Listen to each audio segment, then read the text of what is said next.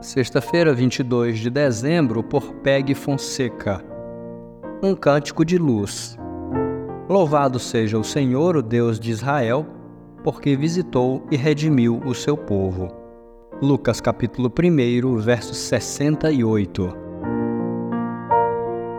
Zacarias está levantando seus braços em louvor, porque entendeu que Deus tinha respondido o seu povo. Deus prometeu e agora está acontecendo. Ele está louvando a Deus com gratidão. O povo ficou esperando em silêncio, com temor e devoção, mas agora Zacarias quer tributar adoração ao Senhor por cumprir sua palavra. Ele não tem mais dúvida e está cantando a música que foi criado para cantar.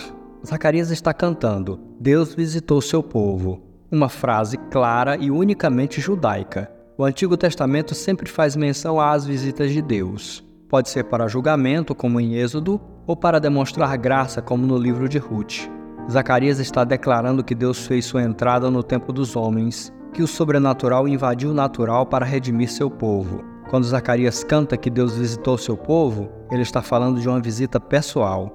O silêncio dos céus foi interrompido e a aurora lá do alto nos visitará. Sabe o que é a aurora? É um pouco antes da alvorada, o nascer do sol. É o momento que anuncia o nascer do sol, aquele primeiro brilho antes de se ver o sol completo. Zacarias entendeu que a longa noite estava acabando. Nasceu João, aquela primeira luzinha que anunciava a verdadeira luz do mundo. Louvado seja Deus por descer à terra.